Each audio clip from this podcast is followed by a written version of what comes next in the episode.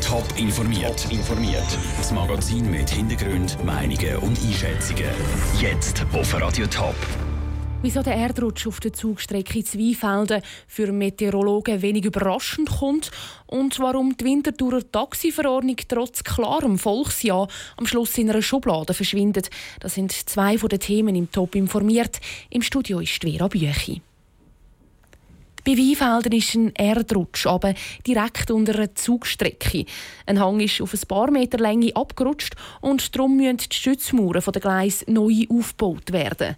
Das heisst, bis am Freitagmorgen fährt dort kein Zug mehr.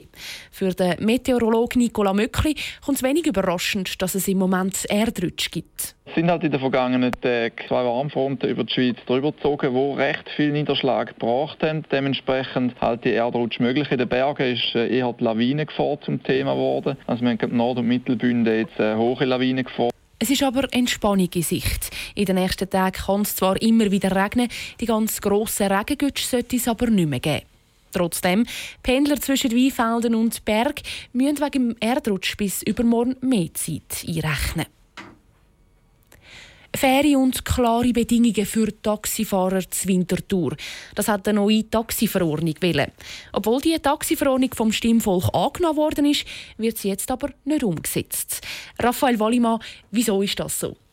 Also vor vier Jahren haben über drei Viertel der Wintertour Stimmvolk ja gesagt zu dieser Vorlage und zu dieser Taxiverordnung. Alle Taxifahrer hätten gleich behandelt werden. Also das Beispiel vom Bahnhof, dort hätten alle dürfen gleichzeitig ihre Kunden aufladen und gleichzeitig wären begrenzte Anzahl von Zulassungen nur noch äh, geht. Gewesen.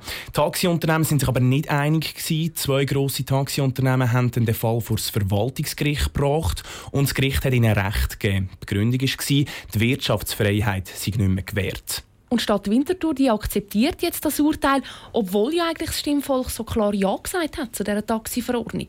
Das ist richtig, ja. Die Stadt akzeptiert das, obwohl die zuständige Stadträtin Barbara Günther-Meyer nicht glücklich ist.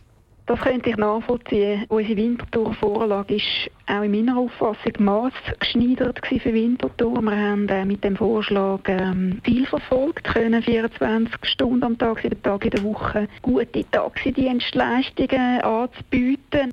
Die Stadt hat noch die Möglichkeit gehabt, das Urteil weiterzuziehen vor das Bundesgericht, aber Barbara Günther-Meyer hat gefunden, das mache keinen Sinn, auch weil es eine kantonale Taxiverordnung gibt, bald, die dann für mehr Liberalisierung einsteht. Du hast ja auch mit den Taxifahrern geredet über das Gerichtsurteil. Was sagen denn Sie zu dem Entscheid? Sie sagen gar nichts. Also zumindest im Radio wollen sie nichts sagen. Ich habe mit vielen geredet und ähm, ja, es hat sich gezeigt, dass sie sich weiterhin uneinig sind. Kleine Taxiunternehmen hätten gerne die Verordnung gehabt und die grösseren eher nicht. Danke Raphael Wallimann für die Informationen. Die Stadt Winterthur die hat angekündigt, dass die Taxiverordnung dann aber nochmal Thema wird, wenn die kantonalen Änderungen umgesetzt sind. Die Bewohner vom Wohnhaus zu Frauenfeld leben seit einem Monat ohne Stegenhaus. Anfang Jahr ist das nämlich aus dem Nichts zusammengekracht. Nur durch Zufall ist niemand verletzt worden. Seither steht aussen ein provisorisches Stegenhaus. Beim Wäschmachen oder mit schweren Taschen ist das aber nicht immer einfach, erzählt die Bewohnerin. Es ist halt recht schwer, oder, wegen der kleinen Stege, wo wir einmal rauf müssen. Aber sonst ist es eigentlich gut. Jetzt kein Problem, wir sind ja jetzt im ersten Stock. Für die Leute im dritten und vierten Stock sei es aber ein Stück schwieriger. Trotzdem hat das Telefon in den letzten Wochen nicht Sturm geläutet bei der Besitzerin vom Haus, der Immobilienfirma Logis Suisse, sagt die Geschäftsführerin Jutta Mauderli. Wir haben von einem Fall gehört von jemandem, der gesagt hat, sie möchten gerne ausziehen. Die haben wahrscheinlich irgendwie ein ungutes Gefühl bekommen, aber sonst nichts. Wir haben natürlich gerade am anderen Tag damit kommuniziert, dass sie in dieser Zeit, bis sie wieder richtige Stege haben, nur noch die halbe Miete zahlen müssen. Das ist, glaube ich, so ein bisschen der Hauptpunkt, der für die Leute wichtig war. Lang soll es aber sowieso nicht mehr so weitergehen wie jetzt, sagt Jutta Mauderli. Die neue Stege die soll schon bald stehen. Die ist im Moment in der Produktion. Äh, gewisse Bauteile haben müssen bestellt werden, haben Lieferfristen. Aber soweit wir uns bestätigen, sollte Ende Februar wieder eine neue Stege in dem Haus sein. Die Bewohner müssen ihre Wäsche also nach etwa vier Wochen durchs enge und kalte Stegenhaus tragen. Alle Informationen zu dem Fall gibt es auf toponline.ch. In den letzten Jahren hat der Verkehr auf den Schweizer Straßen immer mehr zugenommen und die Kosten für den Verkehr sind gestiegen. Ob das in Zukunft aus einem speziellen Fonds nur für die Straßen soll gezahlt werden, entscheidet das Schweizer Stimmvolk am 12. Februar. Bei der Vorlage zum sogenannten NAF, ähm, Nationalstraßen- und Agglomerationsverkehrsfonds. Der Matthias Strasser hat das Argument für und gegen die Vorlage. Mit dem NAF wird das Nationalstrassennetz ausgebaut und neue Agglomerationsverkehrsprojekte wie zum Beispiel Tram würden finanziert. Das stärkt das Verkehrsnetz insgesamt, sagen die Befürworter. Zu denen gehören alle bürgerlichen Parteien. Weil es für die Schiene schon einen ähnlichen Fonds gibt, sorge der Strassenfonds für einen Ausgleich.